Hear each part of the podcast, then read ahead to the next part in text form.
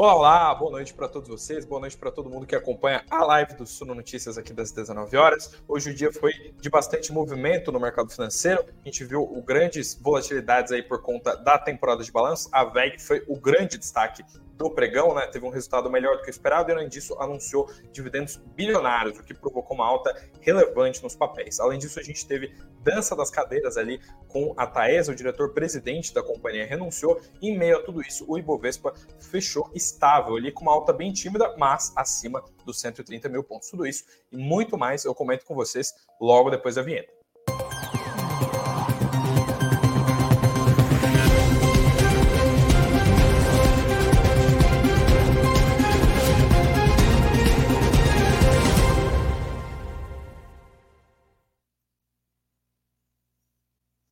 Olá, olá, uma boa noite para você que está entrando aqui na live das 19 horas do Sul Notícias. Boa noite para todo mundo que está marcando presença no chat aqui logo nos primeiros minutinhos. Deixa um abraço especial aí para todo mundo que já chega aí no comecinho da live. Faço também aquele apelo para você deixar o dedo aí, deixar o, deixar o dedinho ali embaixo, o dedo do like, também se inscrever no canal se você for novo por aqui no Sul Notícias. E hoje eu vi que já tem gente dando spoiler do noticiário de hoje, que eu também falei aqui na introdução, né? Mas hoje o dia foi de bastante otimismo com o VEG, foi o grande destaque aí da Bolsa de Valores nessa quarta-feira, dia 21 de fevereiro. Tudo isso porque a gente viu um resultado trimestral que agradou bastante o mercado. Ele ficou relativamente uh, melhor do que o consenso do mercado estava esperando. E além disso, como eu falei, a companhia anunciou mais de 1,2 bilhão de reais em dividendos, o que também animou aí os dividendos. Então, bora falar sobre o fechamento de pregão de hoje, sobre o que aconteceu na Bolsa de Valores nessa quarta-feira. Eu já adianto aqui, né, que o Ibovespa teve uma alta bem tímida, né? Hoje o dia ele foi meio misto para as movers, como vocês estão vendo aqui no mapa dos ativos do Status Invest. Vou colocar aqui na, na, na parte de de ordenar por, por participação, né? Ou seja, aqui quanto maior o quadradinho, maior a participação no índice. E como vocês estão vendo, né, o índice ele teve uma alta bem tímida, de 0,08%, ou seja, uma alta bem pequena, mas foi suficiente para deixar ele acima dos 130 mil pontos. O Ibovespa hoje fechou 130 mil e 31 pontos. Como está aqui na tela, foi um dia misto para as movers, mas foi positivo aí para os papéis que são mais relevantes do índice, que são Petrobras e Vale, aí, que subiram e ajudaram aí o Ibovespa a fechar no azul nessa quarta-feira. E além disso, a gente teve uma forte influência da temporada de balanços, dado que como vocês estão vendo aqui, o quadradinho da VEG está bem marcado, porque foi uma alta muito expressiva, uma alta extremamente expressiva, uma alta ali uh, bem relevante, né, de mais de 6%. Com isso, uh, vou até colocar aqui o, uh, o GC aqui das maiores altas de hoje, né, vocês estão vendo quase 7% de alta. isso motivou bastante o, o, índice a subir. A gente sabe que vai ter uma participação até que relevante aqui no índice, né, próximo aqui de Ambev e Itaúsa, né, em termos de porcentagem. E quando a gente olha para as maiores variações, justamente dá para ver aqui uh, que a, a VEG foi a maior alta do intradia. Além disso, a gente também teve o Pão de Açúcar figurando como um destaque, subiu ali 6,2%, e Carrefour, São Martinho e Suzano vieram logo atrás aí para fechar a ponta positiva do Bovespa. No lado das maiores baixas, tanto Rap Vida quanto Azul recuaram mais de 4% e foram os destaques negativos de hoje, foram os papéis que mais caíram. E eu ressalto aqui para todos vocês que a gente teve uma influência aqui dos mercados internacionais, porque hoje, apesar de a agenda ter sido mais uh, mais enxuta, né? Hoje a gente não viu uh, os papéis aí uh, terem um. Né, terem um tem, tem, muita coisa reagindo a PMI, esse tipo de coisa. A agenda estava mais enxuta, mas a gente teve a divulgação da ata do FONC. Inclusive, quem assistiu a live de ontem sabia que esse era um indicador relevante aí para essa para essa quarta-feira, era o principal indicador de hoje. E a ata do FONC, ela basicamente detalha a decisão da semana anterior, né? aliás, a última decisão do FED, né? a última decisão que eles tiveram de manter os juros. Né? Uh, e basicamente esse documento desanimou bastante o mercado. Por quê, Dória? Por que, que aconteceu isso? Né? O que estava lá nesse documento que uh, fez o mercado ficar um pouco desanimado? Basicamente, no documento, né, na ata, o que se mostrou foi que o Fed se uh, né, tava, tá mais cauteloso com relação ao início do ciclo do corte de juros. Né? E a gente sabe que o mercado estava, de certa forma, eufórico, estava esperando bastante que o Fed mostrasse que ele quer cortar juros o quanto antes. Existe um anseio aí se o Fed vai cortar os juros em maio, junho, uh, já na, nesse, nessa metade do ano. Aí existe essa, uh, essa perspectiva de que o mercado quer que o, o Fed corte os juros o quanto antes. Uh, com, a, com, a última manutenção, né, com o último comunicado do Fed, inclusive, na época eu trouxe o Gustavo Sung, economista-chefe da Suno, para comentar essa decisão. A gente já viu que o mercado se frustrou um pouco com o comunicado, e agora a gente viu novamente isso acontecendo. Até por isso que os índices fecharam bem tímidos lá em Wall Street, né, nos Estados Unidos. Hoje a gente viu tanto o Dow Jones quanto o S&P subirem só 0,1% e a Nasdaq chegou a cair, operou ali em retração 0,1%. 0,3%. E antes de detalhar mais essa alta de VEG, né, o que, que aconteceu com a VEG no intradia dessa quarta, eu destaco aqui as commodities e o câmbio, porque hoje novamente a gente teve uma forte oscilação no radar aí das commodities. O petróleo Brent ele subiu 1%, uma alta ali totalmente dentro da volatilidade esperada, né? fechou os 83 dólares por barril, mas o minério de ferro novamente foi, derreteu lá em Dalian, né? na bolsa de commodities de Dalian. Ontem ele já tinha caído mais de 5%, por isso que ele fez a Vale cair tanto no pregão de ontem, e hoje novamente ele caiu 4%, tá? Então um patamar de 124 dólares a tonelada. Mais um dia aí que o minério de ferro despenca lá na bolsa de Dalian. E além disso, o dólar ele fechou em alta de 0,13%, mas ficou praticamente no mesmo patamar, está cotado aí a R$ 4,93. Esse que foi o fechamento aí do pregão dessa quarta-feira, dia 21 de fevereiro. E agora sim, bora falar de VEG, que foi o grande destaque de hoje. Eu imagino que alguns de vocês estejam ansiosos aí, inclusive eu já vi que tem bastante gente no chat aí animado que tem, tem VEG na carteira, né? Comenta aí, inclusive, se você está com VEG 3 aí no seu portfólio de ações. A gente quer saber aqui, quer dar uma olhada, a gente sempre se preocupa aí com sempre olha com atenção aí para o que vocês estão uh, comentando. E hoje a gente teve essa alta aí relevante das ações da VEG. Como eu falei para vocês, foi a maior alta do intradia do Ibovespa, os papéis subiram quase 7%, e a gente está falando de uma alta muito relevante, porque a VEG é uma das companhias que tem o maior valor de mercado do Brasil, é uma companhia que não tem uma volatilidade muito grande, né? Então, qualquer. É, é, praticamente igual Vale, Petrobras e os bancos, né? Se sobe ou cai mais do que 2%, 3%, o mercado já olha com maior atenção para isso foi justamente o que aconteceu com a VEG. Ela mostrou um lucro aqui de 1,74 bilhão de reais no quarto trimestre de 2023, que é o trimestre que esse balanço aqui faz jus.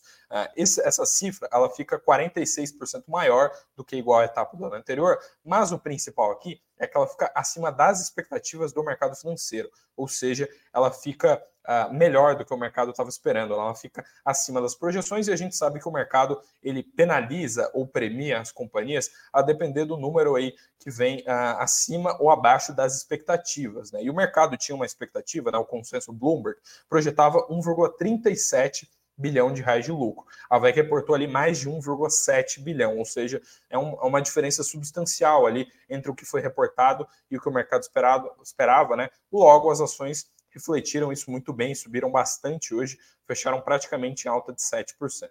E além disso, eu destaco aqui que também a companhia reportou um EBITDA aqui de 1,82 bilhão, né, representando uma alta de 17% na base anual e levemente acima também do que o mercado esperava ali, que era 1,79 bilhão de EBITDA. Além disso, eu destaco aqui outros dois números, né, que é uma margem EBITDA de 1,21,4% e 8,5 né, bilhões de reais de receita líquida. A administração da VEG no seu balanço falou o seguinte, né, deixou essa mensagem, abre aspas. Neste trimestre, apresentamos bons resultados com aceleração do crescimento das receitas, crescimento robusto do retorno sobre o capital investido e manutenção das margens operacionais em níveis elevados, motivados pela continuidade do bom desempenho dos negócios de ciclo longo e pela boa demanda dos nossos produtos e serviços nos principais mercados. Ou seja, mostrando que a VEG aí teve um trimestre bem otimista, um trimestre que animou bastante os executivos. Apesar disso, a gente não viu movimentações muito relevantes do Soulside. Ah, por hora, pelo menos nos relatórios que eu li aí durante essa quarta,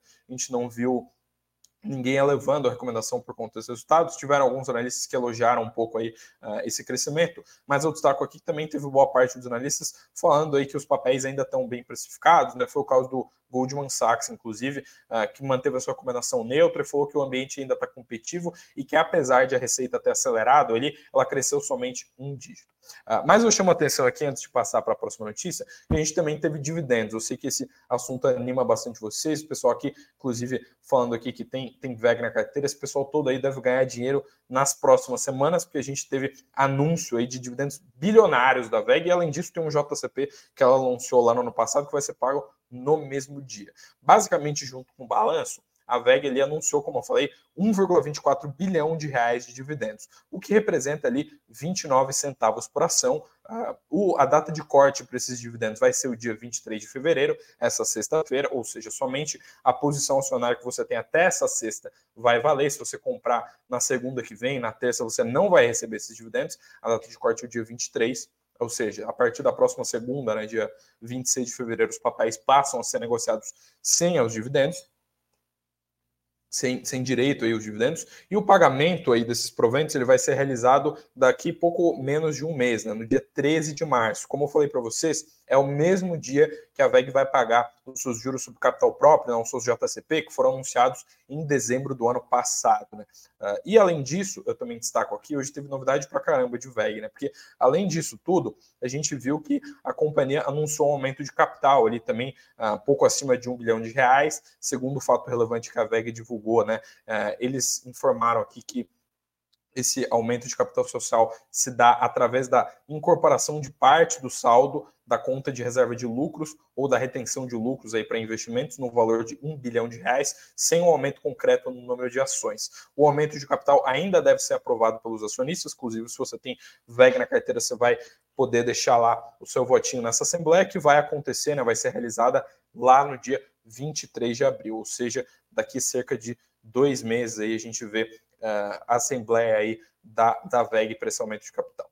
E agora sim, a gente conclui aí, finalmente o que, que aconteceu aí, tudo que rolou com a VEG Uh, nessa quarta-feira. Foi bem movimentada, como foi para vocês. Ações dispararam, teve resultado acima do esperado, dividendos e também teve esse aumento de capital aí. Uh, e eu destaco aqui que, além disso, eu falei sobre isso na introdução, né? Tem que comentar indispensavelmente na live, inclusive porque eu sei que isso aqui uh, trata sobre uma empresa que alguns de vocês são bem interessados, né? O público da Suno gosta, tende a gostar bastante de elétricas, e eu estou falando dela, da Taesa, que teve uma recente dança das cadeiras aí, porque o diretor-presidente da empresa, né, que é o. Uh, o André Augusto Teles Moreira renunciou ao seu cargo. Né? A companhia comunicou essa decisão aqui do executivo num fato relevante que foi divulgado hoje, nessa quarta-feira, e de acordo com eles, né, o diretor financeiro e de relação com investidores, que é o Rinaldo Pecchio Júnior, vai assumir de forma interina até a, a Taesa decidir o processo de sucessão, ou seja, decidir quem vai ser o próximo diretor presidente da companhia. O Moreira, né, ele foi anunciado para o cargo de diretor e presidente da Taesa lá na época da pandemia, em meados de outubro de 2020. Uh, ah, antes disso, né, ele já tinha um histórico aí relevante no mercado de energia elétrica, ele trabalhou por 14 anos na Neo Energia, onde, dentre outros cargos, ele foi responsável pela gestão da Coelba, aí, considerada a terceira maior distribuidora de energia elétrica do Brasil em número de clientes. Ali. Esse movimento aqui, ele acabou provo provocando uma leve queda nos papéis. As ações da Taesa elas caíram cerca de 1,5% no intradia dessa quarta. E apesar dos avanços aí nas licenças, né, que acompanha, quem tem Taesa na carteira deve ter visto sucessivamente a companhia uh, ter sucesso em várias licenças regulatórias, né, vários sinais verdes de, de secretarias e de órgãos reguladores. Apesar disso, ela está num momento considerado relativamente complicado. Isso porque ela tem uh, contratos, né, vencimentos de contratos que são mais curtos do que as suas concorrentes. Uh, isso faz com que a geração de fluxo de caixa, a previsibilidade da sua receita seja muito menor do que as concorrentes. A gente sabe que a previsibilidade no setor elétrico é muito importante. E além disso, a gente sabe que tem muito analista que considera a Taesa uma empresa uh, no seu preço justo, ou seja, que é uma empresa muito boa, paga ali os seus dividendos, mas que ela está bem no preço justo, logo uh, o pessoal aí não recomenda muito compra, né? existe uma boa parte do seu site está bem cauteloso com Taesa. Inclusive a companhia uh, cai ali somente 2,2% se a gente pegar uma janela de 12 meses, ou seja, hoje ela está num patamar de preço somente 2% diferente do que ela estava um ano atrás. A ação está relativamente bem estável, a gente sabe que é uma companhia elétrica e que ela tende a ser mais estável, e por hora ela está então nesse preço aí que boa parte do seu site uh, se considera uh, né, se considera que a companhia está no seu preço justo. Uh, e aproveitando o meio aqui da live, né? Para pedir para vocês interagirem no chat. Hoje eu vi que o pessoal está comentando bastante. Deixo aqui um abraço para todo mundo que está interagindo aqui, que está deixando o seu boa noite aí. Uh, brigadão aí para todo mundo que está marcando presença. Peço para que você deixe seu like também e se inscreva no canal se você for novo por aqui. E também uh, deixo aqui que a gente deixo aqui uh, ressalto, ressalto, né, que tem um link especial para todos vocês na descrição, ou vocês também podem uh, apontar a câmera do celular de vocês para esse QR Code que está aqui, está aqui nesse canto aqui da tela, uh, ou clicar no link que está na descrição, como eu falei, porque é aniversário de 7 anos da Suno uh, nesse ano de 2024, e quem ganha o presente, obviamente, são vocês. A gente tem sete presentes para comemorar os 7 anos da Suno, isso inclui cupom de desconto, simulador de renda, grupo de alerta, várias liberações gratuitas, tem muita coisa que você ganha de graça aí. Então, clica no link aí embaixo, ou se não aponta a câmera do seu celular para esse QR Code para você ter acesso a tudo isso. E vai lembrar que, além de tudo isso, tem uma live fechada que vai rolar no comecinho de março uh, com o pessoal aqui da Suno, ou seja, uma live fechada só vai ter acesso quem clicar no link ou quem usar o QR Code. Então aproveita aí enquanto é tempo para você interagir aí, ter acesso aí aos presentes que a gente está dando nesse aniversário de sete anos da Suno. E agora sim, voltando para o noticiário dessa quinta, como eu falei para vocês, o noticiário corporativo de hoje está relativamente bem atribulado, inclusive ainda tem tem coisa sobre Petrobras e Braskem para rolar hoje, que a gente sabe que dominou bastante o noticiário nessa semana. Eu destaco aqui que a gente teve alguns dados da B3 que saíram recentemente e a, a Bolsa de Valores, né, a nossa querida Bolsa de Valores, comunicou que a quantidade de investidores pessoa física em renda fixa aumentou 15% no ano passado, se a gente comparar com o ano anterior. Saltou de 14,8 milhões de pessoas para 17,1 milhões de pessoas. Inclusive, conta aí no chat aí para a gente se você está comprando renda fixa, você virou investidor de renda fixa no passado, você tinha só ações e agora você virou um investidor um pouco mais conservador. Conta aí para a gente, porque o número de investidores em renda variável inclusive que eu imagino que seja a grande maioria do pessoal que está tá na live, né, que está deixando sua boa noite aqui, uh, é, uh, é, seguiu estável, né, ele seguiu em 5 milhões de pessoas. Uh, eu destaco aqui que entre 2021 e 2023, o número de pessoas físicas da B3 cresceu quase 50%, né, saiu ali de 13,1 milhões de investidores para 19 milhões. E segundo a B3 foi notado um crescimento de investidores que antes só tinham alocações em renda fixa. E a faixa etária predominante no grupo de investidores em renda variável é de 25 a 39 anos. Né? Esse, essa faixa etária é 42% uh, do total. Vale lembrar que apesar de o número de investidores ter se mantido estável, o valor sob custódia ele aumentou uh, significativamente, né? Ele saiu de 459 bilhões de reais para 551 bilhões, um aumento ali de cerca de 20%. O que eu destaco aqui que é relevante e que acompanha também essa alta da Bolsa de Valores. Né? A gente viu que o Bovespa subiu bastante desde o finzinho do ano passado, e entre os produtos de renda variável, o valor sob custódia ali uh, no mercado de fundos imobiliários, né, de FIIs, também cresceu ali, saltou 21% para 129 bilhões de reais. Uh, então, esses são os últimos dados aí divulgados pela B3, né, pela Bolsa de Valores. Uh, comenta aí se você investiu em renda fixa no passado? Como é que foi a sua carteira aí nesses últimos 12 meses?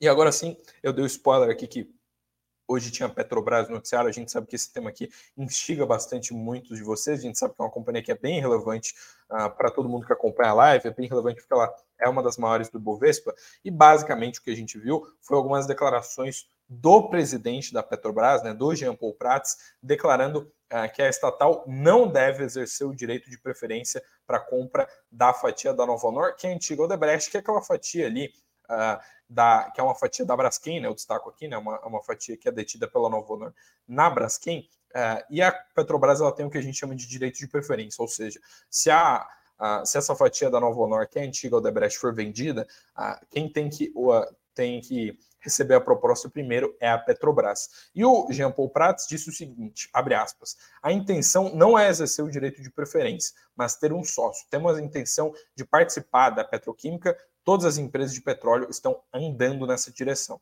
Na Braskem é natural que surja uma nova estrutura que com um sócio de mesmo tamanho temos uma congestão disse ali o presidente da Petrobras. E, além disso, a conduta da estatal tem sido ali de aproximação com eventuais futuros sócios da Braskem. A gente viu isso, inclusive, nas últimas semanas. Né? O próprio Jean Paul Prats ele se reuniu ali com uh, o presidente da ADNOC, né, que é a companhia de petróleo dos, de Abu Dhabi. Né? Ele se reuniu lá nos, uh, nos Emirados Árabes, né? E a Adnoc vai lembrar, já fez uma proposta não vinculante ali de 10,5 bilhões de reais pela fatia aí da Novonor, que é uma fatia de mais de 38%. E o Prats aqui admitiu, então, ter se reunido com executivos árabes ali novamente nos últimos dias, mas diz que as tratativas não se resumem a Braskem e abarcam toda a possibilidade de parcerias aí uh, e cooperação. Eu chamo a atenção aqui para o fato de que, recentemente, uh, essa essa notícia aí da reunião do Prats com o pessoal da Adnoc fez com que a Braskem disparasse na bolsa. Essa disparada se deu no finzinho da semana passada e eu aqui que cuido aqui do Suno Notícias, eu gravei aqui com o Thiago Reis, que todos vocês devem conhecer, que é o fundador e chairman aqui da Suno, uh, do grupo Suno, né, da Suno Research e tudo mais. A gente gravou um vídeo, inclusive, com a opinião dele Uh, sobre, esse, sobre esse tema, né? se o Thiago acha que deve ou não comprar Braskem, se Braskem está barato ou não, o que, que ele tá, como é que ele está enxergando aí essa possibilidade de venda da Braskem. E eu vou deixar, logo que eu fechar a live, daqui a alguns minutinhos, eu deixo o vídeo que a gente gravou juntamente com o Thiago Reis no comentário fixado aqui do YouTube. É, então é isso, a gente tem aí novas atualizações sobre esse caso aí da Braskem. Inclusive, eu chamo a atenção aqui que esse aqui é o site de RI da Braskem, né? Inclusive, esses dados aqui são públicos, vocês que estão assistindo a live também podem ir lá dar uma olhada, e que detalham aqui que a fatia da Novo Honor é de 38% do capital social total da Braskem, enquanto a Petrobras é dona de 36% ali do capital total. Quando a gente olha para o capital votante, aí sim, a Novo Honor tem um pouquinho mais de 50%, enquanto a Petrobras tem 47%, e os outros acionistas aí, que incluem institucionais e até mesmo free float, né, os acionistas pessoa física, você que tem Braskem na carteira, você está incluso aqui, né, é, nessa fatia aqui, que tem 2,9% do capital votante e um pouco mais de 25% do capital total ali da Braskem, dessa petroquímica gigante aí brasileira. E bora para aquele momento aqui que a gente fala sobre os indicadores do dia, sobre a agenda de amanhã. Hoje eu já destaco aqui que a gente teve uma agenda um pouco mais enxuta. O grande destaque eu já adiantei no começo da live, foi a ata do FONC, né, a ata do Comitê de Política Monetária do Federal Reserve, mas amanhã, que é quinta-feira, dia 22. A gente tem uma agenda bem atribulada. Inclusive, a gente tem um indicador que era para ter saído antes. Pega a caneta e o papel e anota aí se você não quer ficar por fora de nada que vai rolar no mercado amanhã. A gente começa o dia 8 e 25 justamente com o Boletim Focus, que é aquele relatório do Banco Central uh, com as expectativas do mercado, né, para os principais indicadores. Geralmente ele sai na segunda, mas pontualmente nessa semana ele vai sair na quinta por conta das paralisações ali dos servidores do Banco Central. Além disso, a gente tem alguns PMIs da zona do euro que ainda vão sair de manhã, inclusive um pouquinho mais cedo, ali às seis da manhã. A gente tem dados de pedidos iniciais por seguro-desemprego dos Estados Unidos, que saem às dez e meia da manhã. PMIs dos Estados Unidos às 11h45. E na parte da tarde, a gente tem às 12h30 os dados de fluxo cambial estrangeiro aqui do Brasil, né, aqui do mercado doméstico. E no finzinho da tarde, já com o Ibovespa fechado, a gente tem os dados do balanço patrimonial do Fed, que saem aí às 6h30 da tarde às 18h30. E esse é basicamente uh, o radar aí de indicadores que a gente tem, basicamente a agenda de amanhã e o que também foi foco do mercado nessa quarta-feira, dia 21 de fevereiro. E com isso, com esses 22 minutinhos de live, eu vou ficando por aqui. Um muitíssimo obrigado para todos vocês que acompanharam a live, especialmente quem ficou desde o início. Deixe seu boa noite aí no chat, o seu like e também, é claro, se você for novo por aqui, não esquece de se inscrever. E eu relembro a todos que tem link especial na descrição e também tem ó, esse QR Code aqui que está no canto para você pegar os presentes aí que a gente da Suno vai dar para você comemorando o nosso aniversário. É isso. Muito obrigado a todos vocês. Uma ótima noite, bons negócios. Até amanhã e tchau, tchau.